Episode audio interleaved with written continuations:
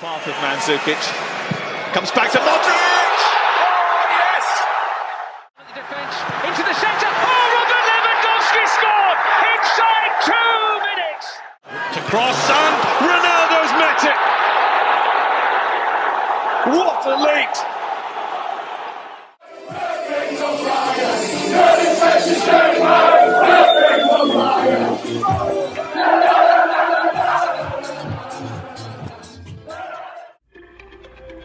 24 equipas, 622 jogadores e um mês recheado de futebol. Sejam bem-vindos ao Euroscout, podcast da ProScout que irá acompanhar o Euro 2020 diariamente. Vamos a isso. Olá a todos, bem-vindos ao oitavo dia de Europeu, uma semana completa de jogos do Europeu. Hoje tivemos mais três jogos, se calhar no dia men menos entusiasmante deste Europeu até o momento. Uh, já lá vamos, já vamos falar de, dos jogos de hoje. Uh, antes de tudo, queria, queria sempre agradecer ao, aos nossos patrocinadores da, da Adega de Palmela por apoiarem o podcast e apoiarem o ProScout. Uh, e agradecer também a quem nos tem ouvido e, e dado feedback ao longo destes dias. Uh, começando também com quem está comigo hoje, mais uma vez, uma, em excelente companhia, terei o Miguel Palma, colaborador da ProScout. Olá, Miguel. Olá, David. Obrigado por, eh, pelo convite. E a gente encontra-se outra vez, normalmente no, no radar, mas já há algum tempo que não gravamos nada juntos. Prazer estar aqui contigo. É verdade. Eu sei que estás habituado a estar com o David, uh, mas hoje, hoje é o Rodrigo, como tem sido sempre aqui no Euroscout. mas uh, apresento depois o, o, nosso também convidado, o, o João Pedro Cordeiro, uh, jornalista, uh, especialista uh, em futebol, eu diria britânico, mas inglês e futebol nórdico. Tem uma, uma newsletter que eu não me atrevo a dizer o nome inteiro, mas vou, vou traduzir em MOL, que é sobre o futebol nórdico e que, e que nos acompanha hoje num dia, num dia especial com Suécia, Inglaterra, Escócia e equipas que, que ele conhece bem. Olá, João. Olá, Rodrigo. Obrigado pelo convite. Obrigado eu, obrigado eu por estares aqui e acho que partimos assim para, para o primeiro jogo do dia, a vitória por 1-0 da Suécia frente à Eslováquia. A Eslováquia que vinha de um resultado positivo na primeira jornada. Aqui a Suécia a garantir 4 pontos em dois jogos, que foi sem dúvida a melhor notícia do dia. O jogo não entusiasmou. A primeira parte é capaz de ter sido uh, os, os, primeiros 45 minutos mais fracos deste, deste europeu. Vimos a Suécia sem, sem fazer grandes alterações no seu, no seu sistema, uh, apenas a qualidade de jogo foi, foi maior e expôs-se expôs mais com bola, subindo as linhas, não jogando tão recuada como foi contra, contra a Espanha, obviamente. Uh, a dupla no ataque, Isaac e Berg, manteve-se, uh, apesar de que na primeira parte pareceu-me que os papéis estavam um pouco trocados. João, vou já começar por ti. Esta uhum. Suécia, uh, com, com as peças trocadas na primeira parte, Uh, Viu-se Forsberg a tentar assumir muito o jogo, mas ao contrário na segunda, que já lá vamos, Isaac não, não esteve propriamente feliz e o duelo com os centrais eslovacos não, não correu tão bem esta Suécia. Achas que o treinador soube, soube adaptar bem a equipe e corrigir um pouco os erros dessa, dessa primeira parte? Sim, eh, o, início do jogo foi, foi o típico início conservador de uma equipa do Janne Anderson e que é habitual na equipa sueca, já se tinha visto isso contra a Espanha, né? uma equipa que, que, que se, sente, se, sente, muito mais confortável quando não tem bola e quando junta as duas equipas que de facto também se sente, também a Eslováquia se sente mais confortável quando não tem bola, acaba por ser um problema. Então aquela primeira parte de facto foi muito fraca, um, ehm, jogado a um ritmo muito lento, duas equipas sem grande criatividade sem, e acima de tudo sem, sem grande interesse em, em ganhar o jogo, até porque tiveram dois bons resultados na, na, primeira jornada e isso desde logo acaba por condicionar muito daquilo que é a, a ambição das equipas na, na, na, segunda jornada, porque basicamente sabem, principalmente no caso da Eslováquia, vejo jogando para um ponto, basicamente garante a qualificação um, e a Suécia, sabendo que já tinha conseguido arrancar um empate uh, à equipa mais difícil do grupo, acabava por ter aqui dois, digamos, match points para conseguir garantir a qualificação para os oitavos de final. mas de facto era o que estavas a dizer, Rodrigo. O Ian Anderson depois mexeu bem uh, naquilo que não tinha funcionado na seleção sueca na, na primeira parte. Uh, exatamente isso que dizias, o, os papéis invertidos no, no, na frente de ataque. Um, faz sentido ter Marcus Berg e há, e há, uma grande crítica na Suécia à utilização do Marcus Berg nesta equipa, mas o Marcus Berg é um jogador que faz sentido nesta equipa pelo, do, do, mas não da forma como ele foi utilizado hoje. Um, é um jogador que é muito importante no, nos duelos a ganhar uh, a primeira a ganhar a primeira bola um, e que é, é, determinante depois para a construção sueca. Uh, e o problema hoje foi que quem estava a fazer a, a, dividida dos duelos inicialmente na primeira parte era Isaac. Isaac não é propriamente esse tipo de ponta de lança, de, de, de, de disputar os duelos no ar com, contra os adversários. Marcos Berg estava, de facto a recuar no terreno como um, faz bem e, e é, um, é, um, avançado que joga muito bem nos apoios. O problema é que eles, a Suécia não estava a jogar com os apoios do Marcos Berg, estava a jogar direto no, no Isaac.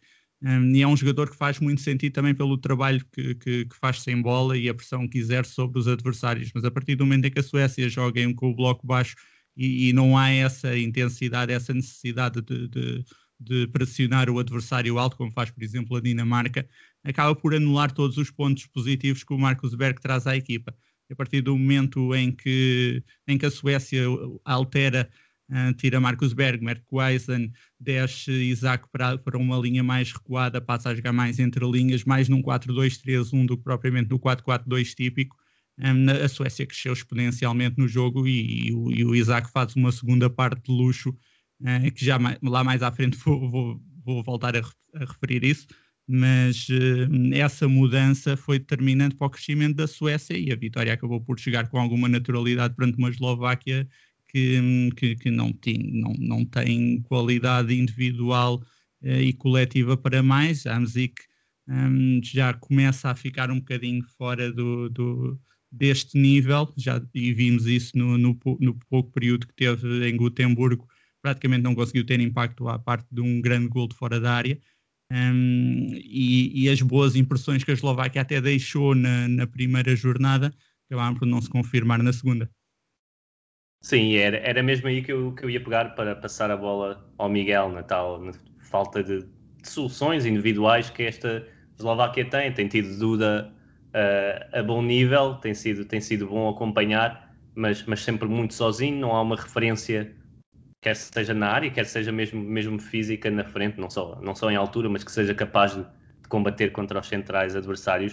Miguel, uh, apesar de de ser uma equipa que mantém os jogos uh, entretidos, mantém os jogos divertidos, nunca, nunca se dá por vencida. Esta Eslováquia apresenta-se como, como uma das equipas mais limitadas do torneio até à altura, mas tem três pontos.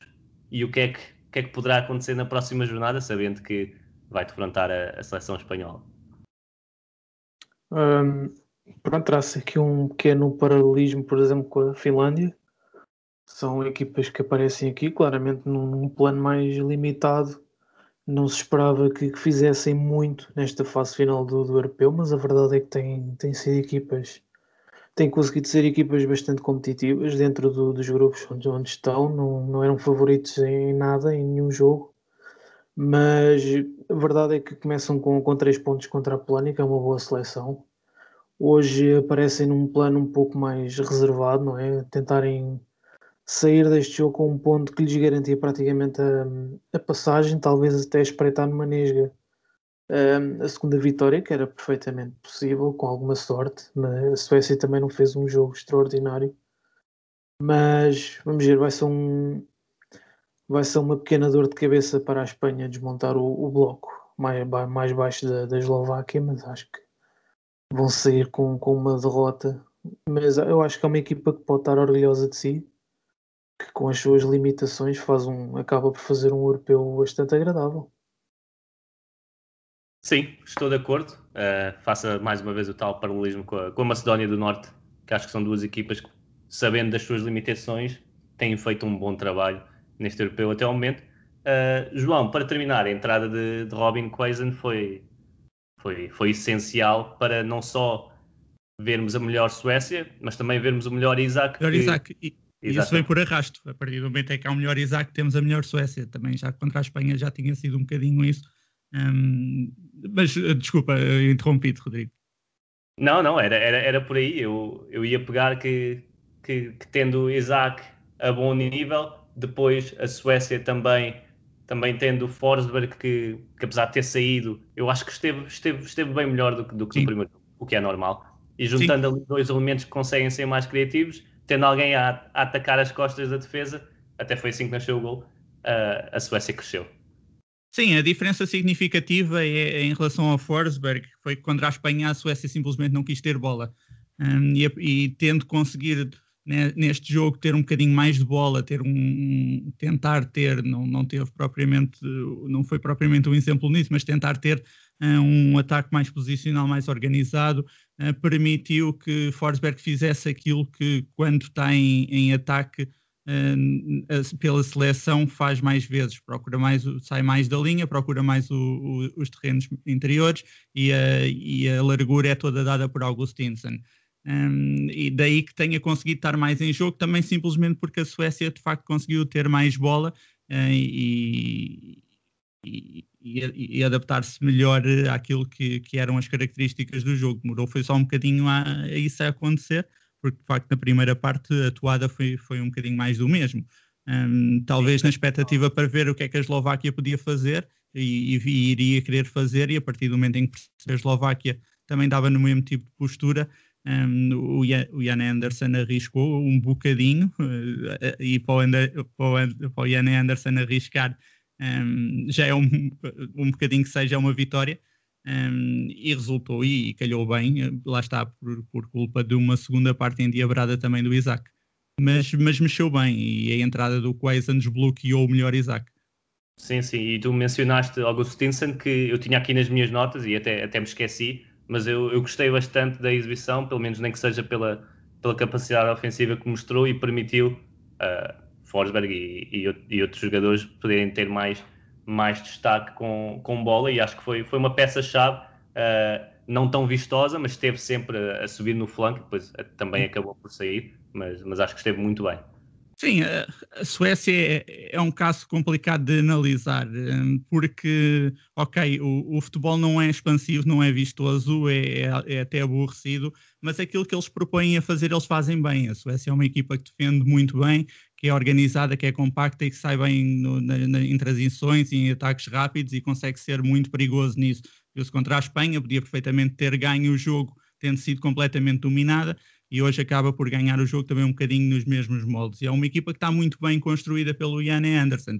Pode-se perfeitamente considerar que esta equipa e a geração estão algo desenquadradas daquilo que são as ideias do, do Yanni Anderson, tudo bem, isso é uma verdade, mas ao mesmo tempo ele tem conseguido uh, apresentar resultados, teve uma boa prestação no, no, no Mundial e agora está novamente com a qualificação praticamente garantida para os, para os oitavos de final. Portanto, os resultados aparecem e, e, é muito complicado criticar aquilo que são as escolhas do Yanni Anderson. Toda esta equipa é altamente complementar, desde o do Forsberg a vir para dentro, o Augustin dar a largura, uh, defender em 4-4-2, fechando as duas linhas uh, defensivas e não dando espaço para o, para o ataque posicional do adversário, o, toda, o, a, a, transição que faz uh, em redor da bola, uh, o que é que Dali e Olsen fazem, e o Seb Larsen também no, em termos de equilíbrio. Portanto, esta equipa está toda muito bem trabalhada. Agora, uh, é de facto é uma equipa aborrecida de ver jogar, isso não, isso não,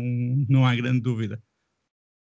E falando em, em aborrecido, não diria que foi o segundo jogo do dia tenha sido aborrecido, foi sim um jogo algo, algo caótico, uma Croácia Croácia 1, República Checa 1. Croácia a mostrar mais uma vez que é, que é uma das desilusões, ou que, ou que se calhar comprova que, que esta equipa é muito diferente da que, da que chegou à final no, no último Mundial e que esteve bem no Europeu em, em 2016. Apesar de muitos nomes serem os mesmos, coletivamente esta Croácia não, não tem mostrado muito e a República Checa continua a provar que é uma equipa muito competitiva. Uh, Patrick Schick continua a marcar, o que é sempre, será sempre bom sinal para a República Checa. E foi um jogo muito partido, muito de área a área, um jogo quase, quase à antiga, que parecia que as duas equipas estavam, estavam mesmo a, a lutar pelos três pontos, mesmo sem haver uma, uma qualidade de jogo muito elevada. Miguel, Uh, a Croácia parece que depende muito de Modric. Modric nem tem estado a grande nível, mas, mas ainda está, apesar de ter, apesar de, de, ter aqui uma, uma missão que pode, pode ser complicada, ainda está na luta, mesmo não tendo deslumbrado, a não ser se calhar na, nos 20, 25 minutos durante, durante esta segunda parte.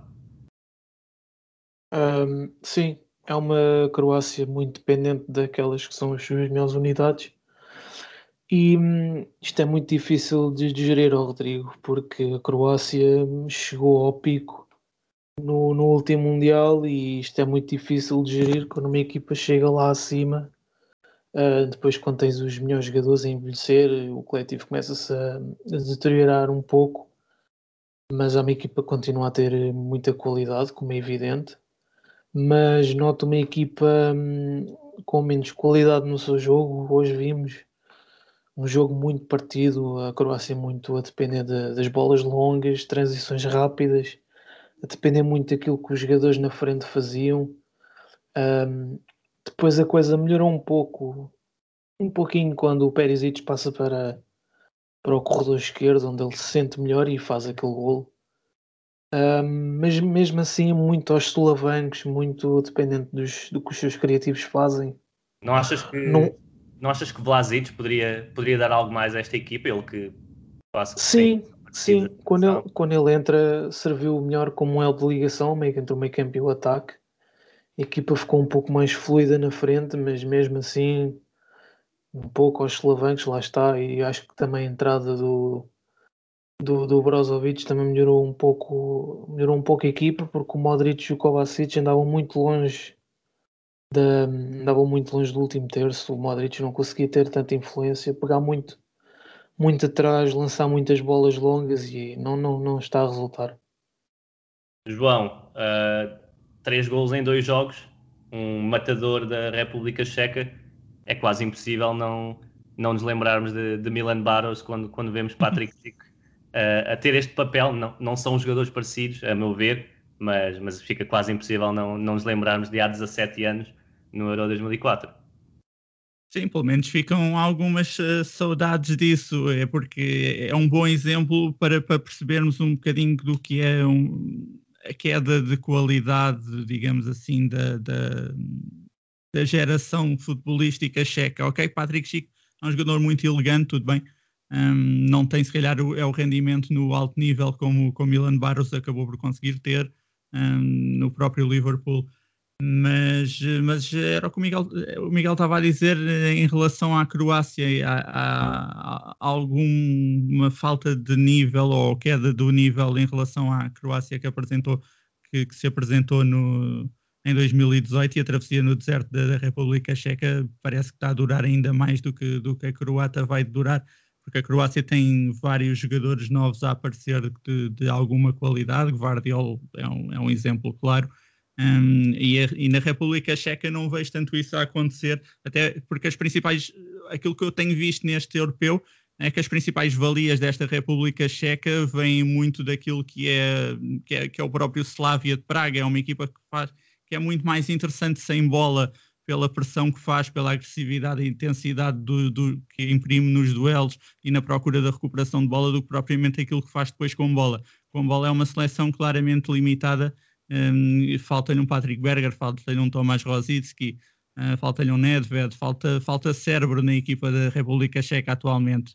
Felizmente para os cheques há um jogador como Patrick Chico, de facto, que, que, que ainda por cima um, se parece que se eleva neste tipo de, de, de, torneios.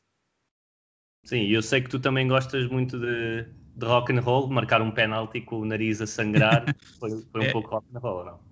É, é, sim, essa, era, essa é a minha imagem do dia. Pediste-me para eu, para eu, para eu escolher uma imagem do dia. Essa era a minha imagem. A Terry Butcher, toda ensanguentada, a marcar uma grande penalidade. Eh, foi, é, é uma grande imagem, de facto é sem dúvida um, do, um dos momentos do dia. Uh, não houve momentos, grandes momentos de excelência neste jogo. Acho que convém sempre referir e voltar a referir que que o trabalho que tem sido feito no Slavia de Praga uh, tem consequências muito positivas na, nesta seleção da República Checa e mesmo não, Sem dúvida, não os havendo... principais jogadores de, desta República Checa, o Falso, o Sec, são, são jogadores que acabam por sair de lá. Sem dúvida, e mesmo não havendo tanta qualidade individual, pelo menos coletivamente é coletiva, exatamente. Inclui, impõe o seu jogo, consegue tanto jogar de forma curta e mais, mais lenta por vezes, depois também rápida e direta na frente da Sim, é uma, seleção, é uma seleção competitiva, só não tem a magia dos outros tempos. Pronto, mas mas é, é, muito, é muito difícil para um país com a dimensão da República Checa, ou não, não é tanta dimensão, mas pelo menos um, a cultura futebolística da República Checa conseguir manter gerações e gerações consecutivas de grande qualidade, é normal. Sim, quem, quem conciliou Ned, Nedved e, e Rosiski uh, durante alguns anos pode, pode-se considerar um, um privilegiado, mas isso não, não irá acontecer sempre Uh, esta, mas este, continuo a achar que, que, esta seleção da República Checa está, está muito bem e, e, acho que pode ser uma, uma das mini sensações deste torneio, apesar da, da falta de, de, qualidade individual. Uh, e vai, vamos ver se, conseguir, se continuamos a acompanhar uh, Patrick Schick e a sua campanha goleadora neste, neste europeu. Acho que passamos então para, para o último jogo, até porque pode, podemos ter mais a falar neste jogo. um jogo. Um jogo mítico, é um jogo histórico do futebol. Creio que a primeira vez que Inglaterra e Escócia se defrontaram, se não me engano, foi em 1872. Eu vi, vi esse dado hoje. Ah, uh... que tinhas visto o jogo. não, não, não, não. se calhar, se calhar ia, ia ser um desporto quase diferente de, do, do, Sim, do que vemos hoje em dia. Uh, apesar de, deste Inglaterra-Escócia ter tido momentos uh, clássicos do, do, futebol britânico, uh, aquela última jogada com, com McTominay Declan Rice, creio, na, no meio da área foi, foi simbólica e parecia quase, parecia quase rugby. Mas sim, mas sim uh, João, acho, acho que começo por ti. Uh, Inglaterra-Escócia em Wembley, com chuva, um jogo mítico, a Escócia que está, que está de regresso aos torneios internacionais. Muita história, não tanta qualidade, mas, mas o que é que retiras deste, deste jogo? Que, que no lado dos bancos houve claramente um vencedor, a meu ver. Sim, um, e, e, é uma vitória que do, nos bancos começa logo ainda antes do jogo começar.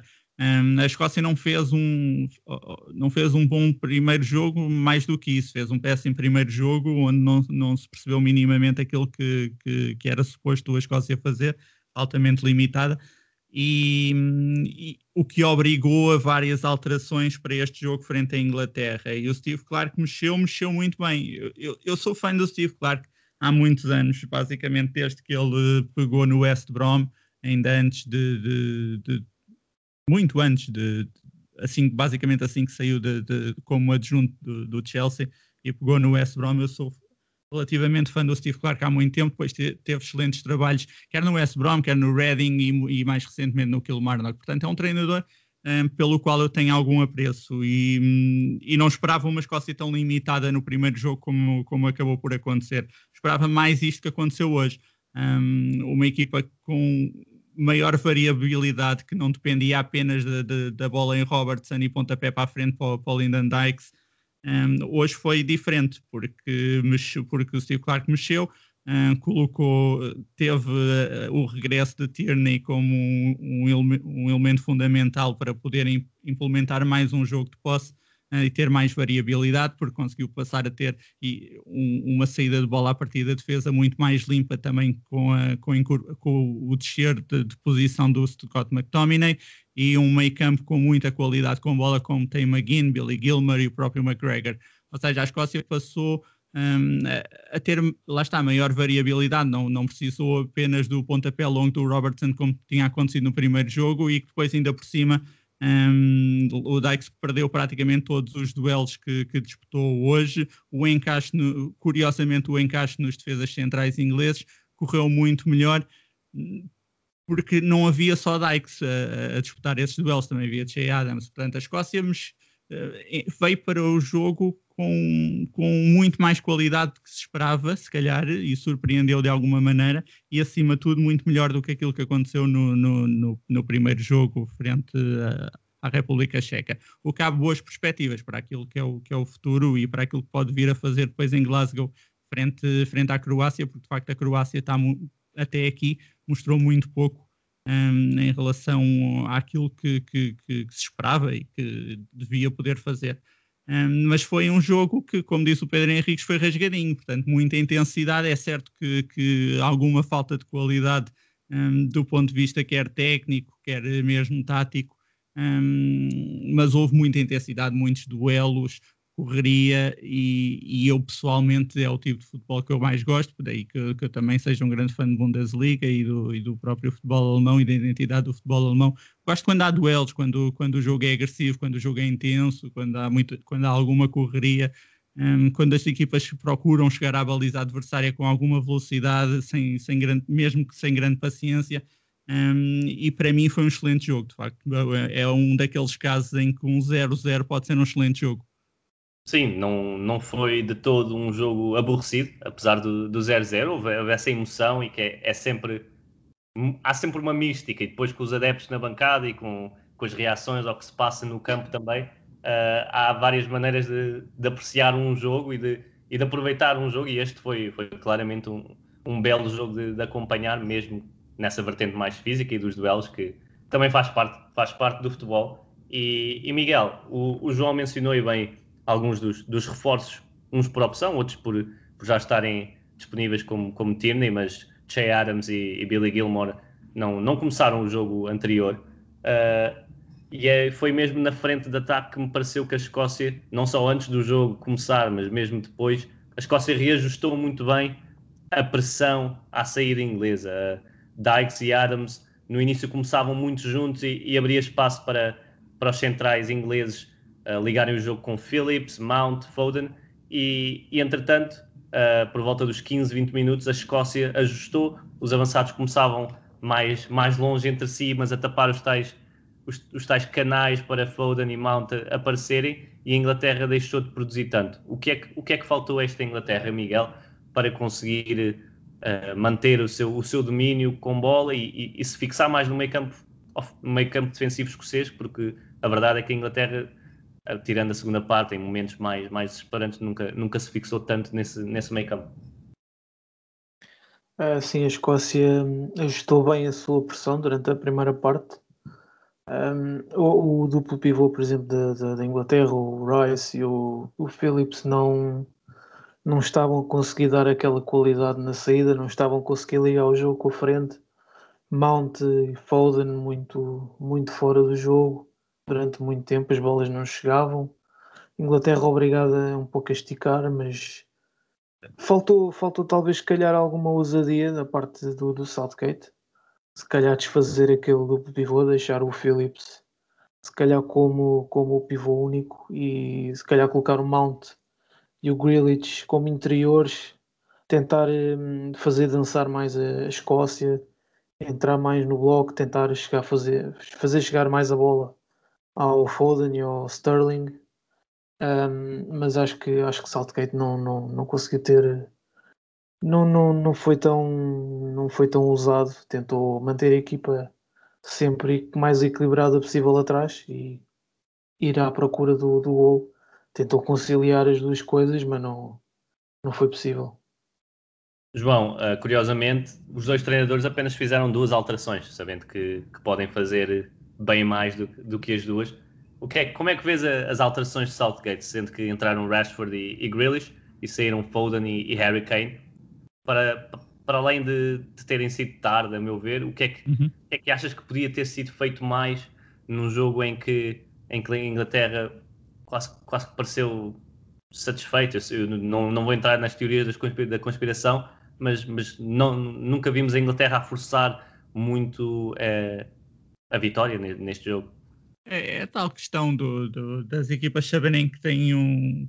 Dentro dos moldes da, da prova, têm, um, têm vidas para gastar, ou seja, mesmo que, que arranca, empatassem hoje não havia grande problema. Então a urgência para vencer não foi muita e houve muito mais gestão de, de, de, grupo e gestão do resultado do que propriamente a ambição para, para vencer. Miguel tocou num ponto essencial que era aquilo que eu, que eu tinha identificado como, como aquilo que eu achava que o Southgate devia ter feito, que era de facto desfazer aquele duplo pivô Rice Phillips, que não estava a resultar e não estava a permitir, era puramente para o momento defensivo e não estava a acrescentar absolutamente nada do ponto de vista ofensivo. Um, quem não estava a conseguir ligar o jogo, mas estava a precisar de alguém que fizesse essa ligação antes disso. Quem não, não, não entendo muito bem a, a saída de Kane. Kane nunca devia ter saído, principalmente se, se o objetivo era colocar Rashford em campo.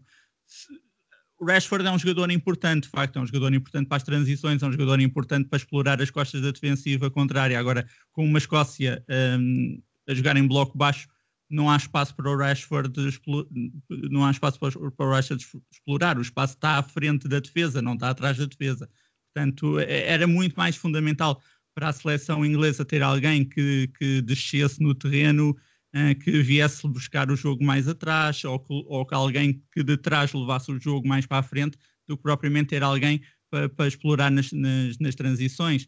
A entrada de Grealish faz sentido, a saída de Foden não faz sentido, um, da mesma maneira que não faz sentido manter Sterling num momento de forma absolutamente horrível e deixar Sancho sem qualquer tipo de minutos no jogo, precisamente porque Sancho é um jogador que consegue desbloquear um, blocos baixos e blocos coesos a, a, partir do dribble. Portanto, tudo aquilo que Southgate fez pareceu, pareceu manifestamente ao lado e, e, e, que não revelou grande ambição para ganhar, lá está, motivado para aquilo que também são as vicissitudes da própria, da própria competição.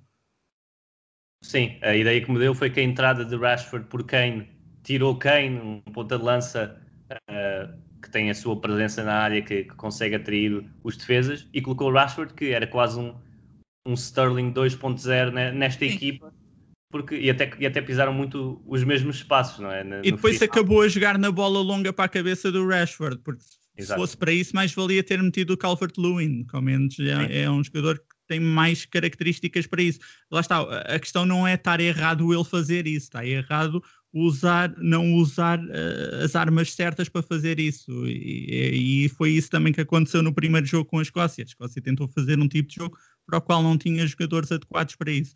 Um, e, e, esse é o problema. Né? E neste caso, um, acho que, que, de facto Southgate leu mal o jogo. Miguel, para não focarmos só na, na, na seleção inglesa, que, que não jogou sozinho, houve uma Escócia do outro lado Billy Gilmore, jovem do, do Chelsea, entrou para o meio campo escocês, uh, com, com, o recuo, como, como já falámos de McTominay para, para a linha defensiva, e apesar de uns primeiros minutos, primeiros 10, 15 minutos que não foram tão fáceis, ele acaba coroado como, como homem em campo para a UEFA. Uh, sei, que és, sei que és fã, sei que gostas muito de, do jogador. Qual foi, qual foi a tua visão né? nesta, nesta que, que creio que foi a, a quarta vez que, que joga pela, pela seleção escocesa, acho que só tinha 30 minutos uh, pela seleção. Não sei se é a quarta vez, mas só tinha 30 minutos jogados até o momento. Uh, sim, uh, ele até começa, como disseste, começa, começa um pouco tremido no jogo, cometer alguns erros, mesmo, mesmo com bola, com algumas perdas, mas depois começou-se começou -se a ambientar. É um miúdo com, com imensa personalidade muito agressivo, muito inteligente a ler o, a ler o jogo, bem posicionado e acaba por, por ser um elemento fulcral no meio campo da, da Escócia, sendo ali um, um pivô ali no, no, meio, ser o pêndulo da equipa com, com imensa qualidade, muito lutador e faz um jogo bastante agradável. Não é nada fácil. Não, não. Um jogo nada fácil. Contexto... Fez um jogo muito completo, já agora deixa-me só acrescentar, porque basicamente ele falhou quatro passes um, e fez oito recuperações de bola, basicamente, ou seja, ninguém fez mais passes nem recuperou mais bolas na equipa escocesa.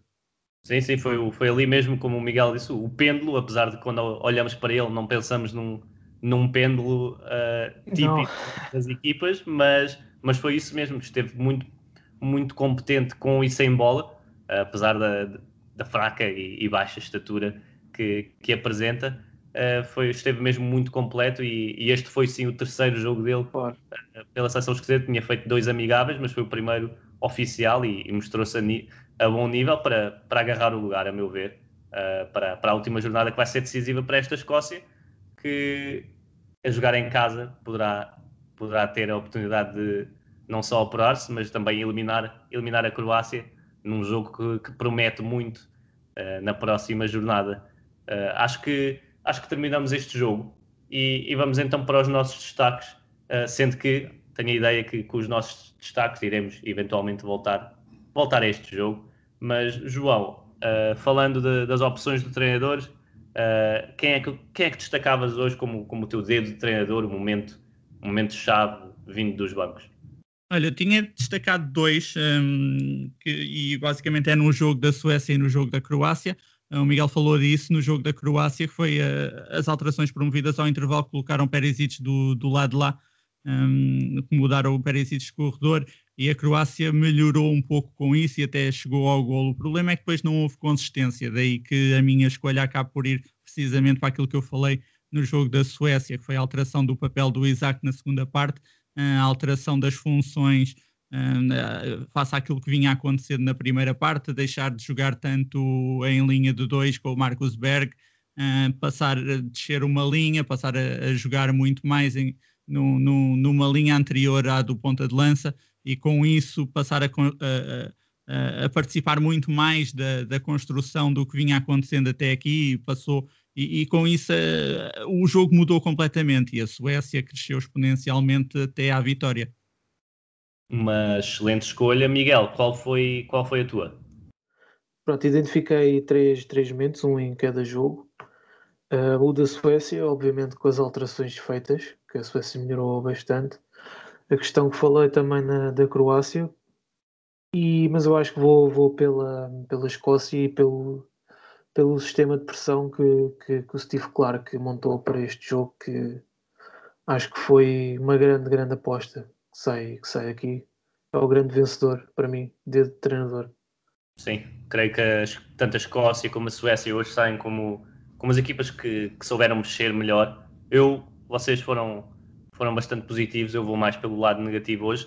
Uh, irei para Southgate. Acho que, acho que fica evidente, e já falámos disso, mas mas fica evidente a incapacidade desta, desta Inglaterra mexer no jogo de, de forma positiva. Eu creio que as escolhas iniciais até foram acertadas, ter a mudança nos laterais, Reece James esteve Sim. muito bem. Melhorou é muito bem. O Reece James, para mim, foi, foi, foi mesmo o melhor jogador em campo. Um, Sim.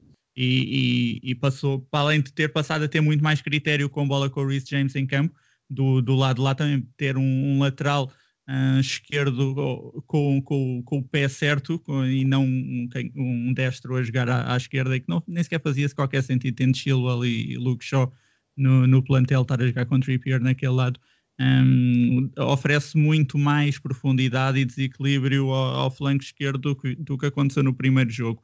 E só está num grande momento de forma, daí que de facto por aí Southgate tenha estado bem. O problema foi depois na leitura do jogo.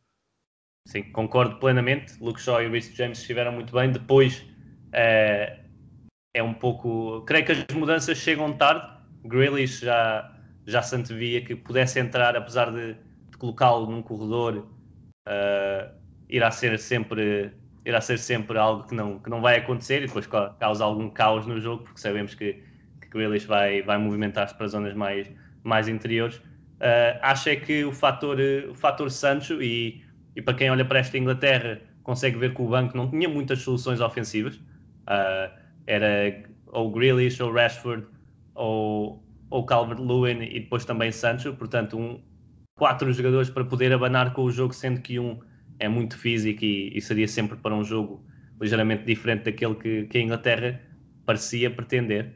Mas, mas Jadon Sancho ainda não ter qualquer minuto parece-me muito, muito estranho, uh, sendo que parecia-me o jogo ideal para ele, para jogadores que conseguem assumir um contra um, uh, que, que, combinam bem no último terço e ainda, ainda não apareceu Sancho nesta Inglaterra e, e daí o meu foco mais negativo para, para Southgate e que assim podemos abrir então as portas a João, qual foi o teu jogador do dia? Já mencionaste um pouco, mas sim, acho que não vai ser novidade nenhuma dizer que foi Isaac um, acho que foi uma, uma das grandes prestações, e temos tido algumas, uma das grandes prestações individuais do europeu até aqui, ainda mais na segunda parte do que propriamente na primeira, mas na segunda parte faz uma segunda parte absolutamente fenomenal, uh, alavanca completamente a Suécia para a vitória, acaba o jogo de rastros, o árbitro apita e ele fica deitado no chão, agarrado à cara mesmo de, de, alguém que deu absolutamente tudo pelo, pela sua equipa e que com isso conseguiu levar praticamente a equipa só eh, levar a equipa às costas, diria mesmo até à vitória. A única coisa que falhou foi ali num lance em que podia ter passado a bola, mas calhar lembrou-se do, do, do, lance em que passou a Marcos Berg e o Marcos Berg meteu a bola nas nuvens no primeiro jogo e aqui tentou resolver ele. Um, mas, mas, fez uma exibição fenomenal na segunda parte e para mim acaba por ser o jogador destacado de, do dia de hoje. Sim, Isaac, um jogador que, que, impressiona sempre porque tem aquele físico alto, esguio, mas depois também com bola é, é fortíssimo e passa, hoje faz uma jogada fantástica que merecia gol e seria sem dúvida um dos melhores golos do europeu este ano e, e, e mesmo dos últimos anos uh, e faz uma excelente exibição, principalmente na segunda parte, como referiste. Uh, Miguel, qual foi o teu, o teu craque do dia? Um, voltei a escolher três opções e é pelo, pelo Isaac na República Checa. Um, com, não sei se vocês concordam ou não. Um, poderia ter escolhido o Patrick Chico, sim, claro. Claramente figura de destaque no, no jogo, mas também gostei muito da Árida, tenho gostado muito da Árida Acho que é um jogador muito equilibrado, apesar de jogar numa zona um pouco mais subida. Não é muito criativo, mas é muito, é muito sólido, muito, não é, não é muito dado aos erros. É, é, é um jogador muito sólido mesmo. Mantém a equipa em posse com muita qualidade, muito critério. E, mas eu acho que vou mesmo para o, para o Gilmore, Billy Goat, como eu gosto de chamar. Um, é a minha figura de destaque. Sim, uma excelente exibição do, do jovem que já, que já referimos. Tu disseste que, que tens gostado de, de, na República Checa de, de ver jogar o Dárida. Eu tenho, tenho gostado e hoje volta a entrar muito bem, não foi titular. Uh, o Krali, acho que, acho que tem sido um jogador que, que me tem surpreendido naquele meio campo. Não é, não, é, não é entusiasmante com bola, não faz nada de especial, mas, não, mas acho mas é muito, é muito forte sem bola, muito forte na pressão. E Sim. quando ele entra, começou logo a morder os calcanhares aos jogadores da Croácia é, foi completamente determinante a entrada dele, diria. Sim, sim, eu também acho que sim. Na primeira Porque jornada matou, já, matou, já matou logo o ímpeto que a Croácia exatamente, estava a conseguir ter. Completamente, exatamente. É um daqueles, um daqueles jogadores que, que se os se clubes estiverem atentos, uh, ele que já está no, no Spartak, vai ser orientado por, por Rui Vitória, mas parece-me que pode ser um jogador muito útil para, para contextos específicos, uh, certos campeonatos, certos estilos de jogo. Acho que é um jogador que está a mostrar que aos 23 anos uh, está, está a bom nível. Mas não era essa a minha escolha. A minha escolha para o dia, já falámos também, eu acho que Reece James entra e mostra claramente que tem que ser o titular uh, desta Inglaterra. Traz mais qualidade ofensiva. Defensivamente, uh, apesar de, de Kyle Walker conseguir colmatar algumas lacunas com o seu físico, parece-me que também não deixa, não, não está nada atrás de, do jogador do Manchester City. Exatamente. E, e, portanto acho que foi escolha acertada e já não deve sair, pelo menos pelo que mostrou hoje, mas não, não sei se podemos confiar em Southgate para, para, não, para não mexer na equipa, mas, mas para mim é, é a escolha deste dia, Rhys James, uh, depois de uma bela época e de ter beneficiado muito da alteração de sistema no Chelsea, uh, continua aqui a mostrar que está, que está em grande nível. E agora vamos ao, ao momento do dia, os momentos simbólicos do dia. João, mencionaste durante o episódio, podes agora Sim. ter um tempinho para, para falar desse momento. Sim, eh, até tinha dois. Um deles é de facto essa grande penalidade ensanguentada do Patrick Schick. E, e, segundo as regras, provavelmente ele nem sequer podia ter marcado o penalti assim, mas eh, porque estava a escorrer sangue, mas, mas não interessa. Acabou por dar um colorido completamente diferente àquilo que aconteceria se fosse outro jogador a marcar um, ensanguentado, nariz a pingar, camisola com sangue, só faltou mesmo ter a cabeça completamente enrolada em sangue, como o Terry Butcher, aqui há uns anos na Inglaterra, uh, que, que, jogou completamente ensanguentado. O Paul Ince também já, já tem, tem belíssimas fotografias, toda ensanguentada a jogar. Penso que no, no Mundial de 98, pelo menos o equipamento era de 98, não me lembro se foi no Mundial, se foi, se foi na preparação para o Mundial, e tinha também uh, identificado.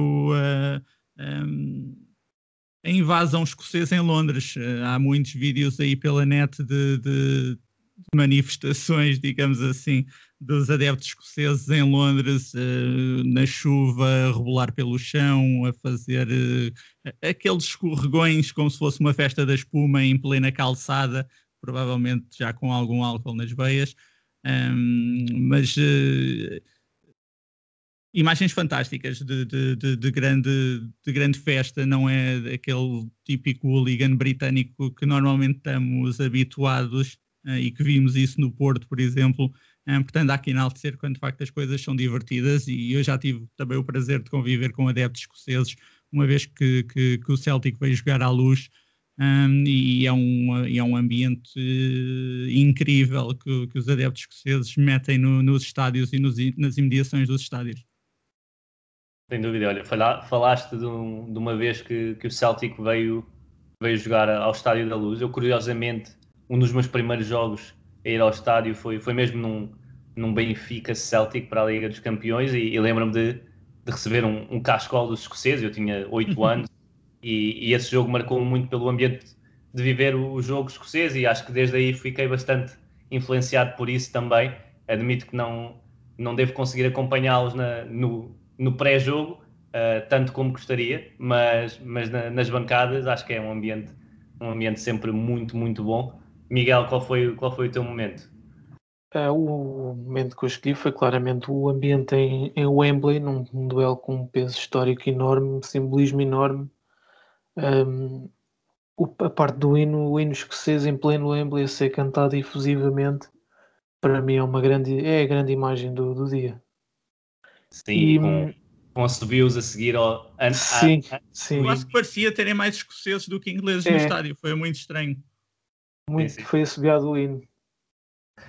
sim, foi, foi um excelente ambiente. Os escoceses não brincam quando, quando, quando se fala em deslocações e eu não sei se estará relacionado com, com alguma mudança no, nos estádios. Eu que, eu que tinha lido por alguma razão, que, não sei se este era um dos jogos que, que estava previsto ser em Bilbao, eu li qualquer coisa agora, mas não, não, não, não estou certo disso. Não sei se tem a ver com isso e com, com os bilhetes vendidos, mas, mas, mas sem dúvida que os escoceses estavam, estavam muito presentes neste, neste jogo. O meu momento poderia ser o minuto 88 desse Escócia-Inglaterra, para, para continuarmos a falar de, do ambiente no estádio que os escoceses fizeram ouvir e bem durante, durante largos segundos e, e minutos até a, a cantar mas outro, outro fator que gostava de destacar, e até porque tem sido hábito neste europeu, pela positiva, a, de, a defesa de Dubravka hoje uh, a um cabeceamento, que agora não me recordo quem, quem foi, mas de, de um jogador sueco.